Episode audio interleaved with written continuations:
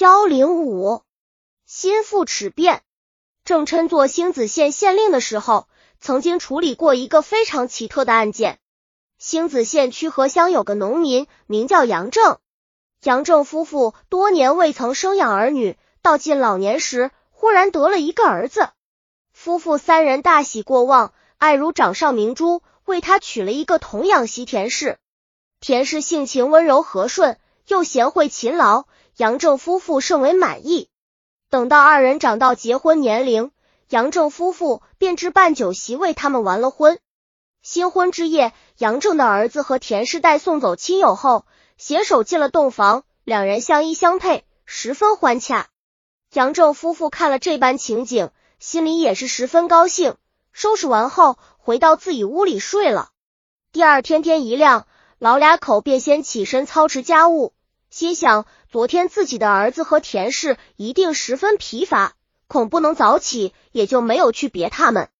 等到日上三等，仍不见小俩口出来，到门前听听动静，也一点声息没有。杨正夫妇不免心中生疑，商量了一回后，杨正在前，老伴在后，来到新房前，先儿子的名字没人答应，又叫田氏，又没人答应，俩人大吃惊，一推润。门却是妞唇，近于一看，必得老一口，险些亮死过法子上。原来国巧诞身世，卧思不准的在床。岂经死与杨正的儿，则知不亲尊宽还的杨正，急忙查验纽氏之户。但也奇贵，田氏出身上下先好，先好喜舍，未得半点伤痕。验其阴处，知道昨夜已行过房事。于是杨正夫妇将尤氏之户停放到别处。又让家里人四处寻找自己的儿子，一连三日没有半点消息，仍然是活不见人，死不见户。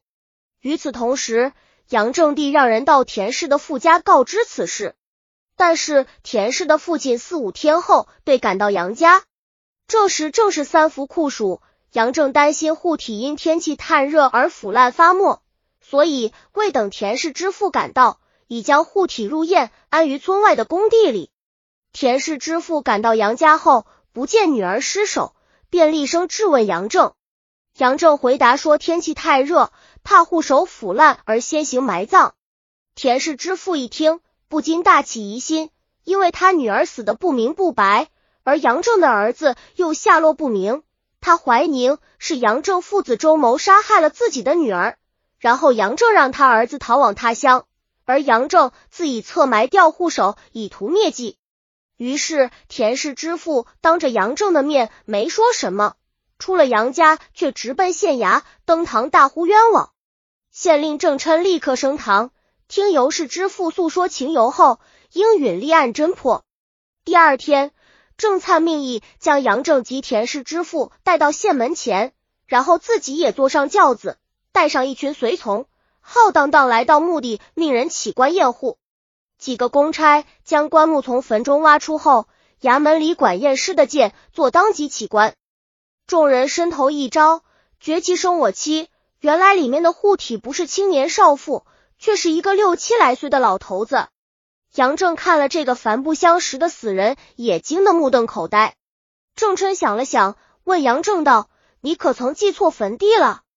杨正答道：“不会。”而已，这钱我为田氏立的石碑。郑琛又想了一会儿，然后对衙役们说：“去查一查，这碑可否被人移动。”两个役查了一回，票报道：“小人们仔细查看了，此碑不曾移动。”于是郑琛又将杨正唤上前来说：“坟已确实无疑，为何关中之户乃一老翁？”杨正浑身打多勤，句话也说不出来。郑琛又问。你儿子现在何处？杨正依然两腿乱颤，张口结舌。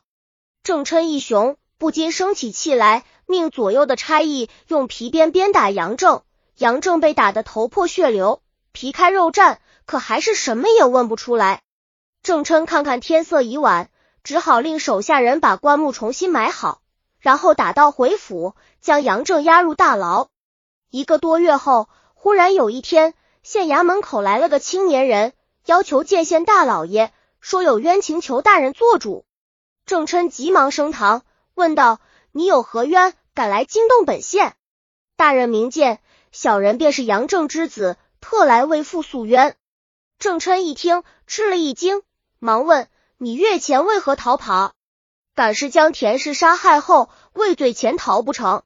年轻人听了，慌忙摆手道：“绝无此事，绝无此事。那你为何逃走？”郑灿琛又问。年轻人脸上微微发红，张口欲言，似又难于出口。郑琛看了这番情景，心中已有几分明白。于是挥手让左右随从退下，只留师爷一人在旁，然后说道：“现已无人，有何情由，但说不妨。”杨正之子这时才半吞半吐，脸色泛红的说：“新婚之夜，二人进洞房后，遂行床地之欢，因是新婚燕尔，情意甚浓，虽几度合欢，意犹不尽，一直弄到天将亮时，仍未安歇。谁想俩人正弄得高兴，突然。”田氏身子一挺，直直的向后倒去，推之不动，呼之不应。杨正之子慌了，忙下的点灯照看，只这一看，吓得他魂飞天外。原来田氏已直挺挺的避过气去了。他虽然百般设法，左捏右推，可那田氏身上竟渐渐的凉起来，四肢也渐觉发硬。他情急之下，不知如何是好，又不敢对父母讲。便一跑了之，想在外面躲上几日，听听动静，寻思个好办法再回来。最近听得父亲为此事牵连入狱，将要抵罪，心中不忍，便连夜从临县躲藏的地方赶来自首，为父脱罪。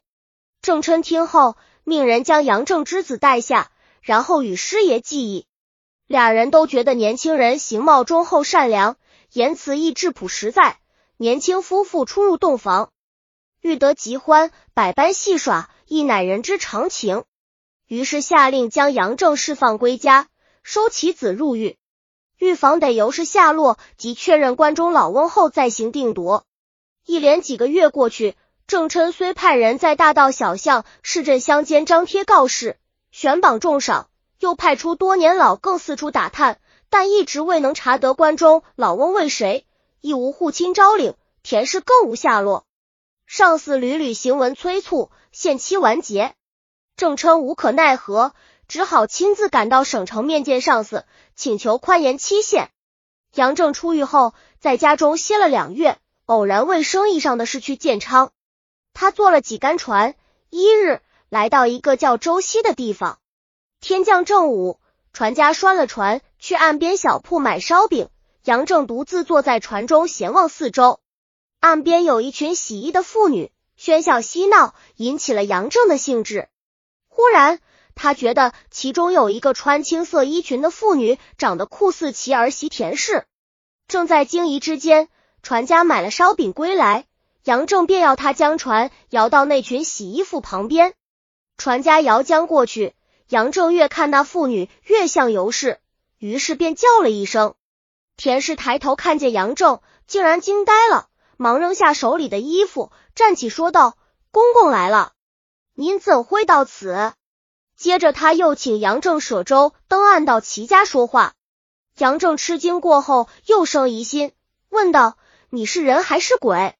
田氏听后面色惨然，答道：“我是人，不是鬼，请公公到我家后再容我叙详情。”于是杨正离船上岸，随尤氏走了不远。便进了一间张房，草房阴暗潮湿，尽是些木匠工具。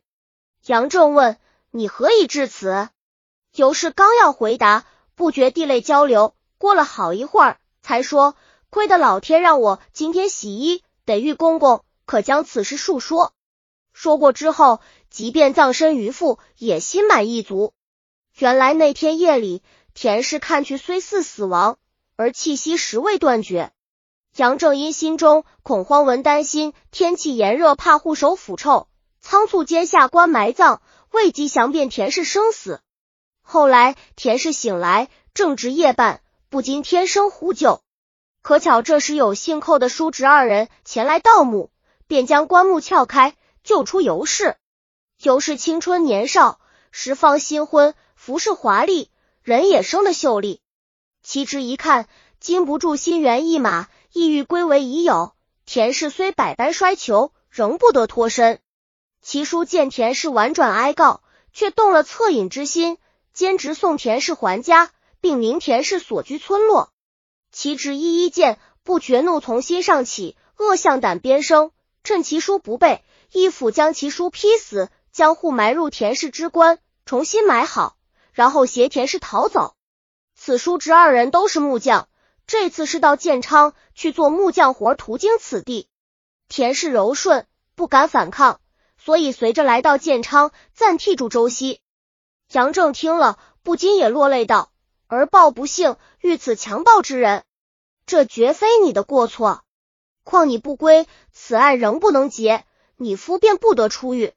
你可与我速归，不可迟延。若一迟延，怕是有反复，大为不好。”于是二人离岸登舟，调转船头，向家乡而去。走了两个时辰，望见岸边有个村落。杨正见天色已晚，肚中饥饿难熬，便同田氏上岸买些食物。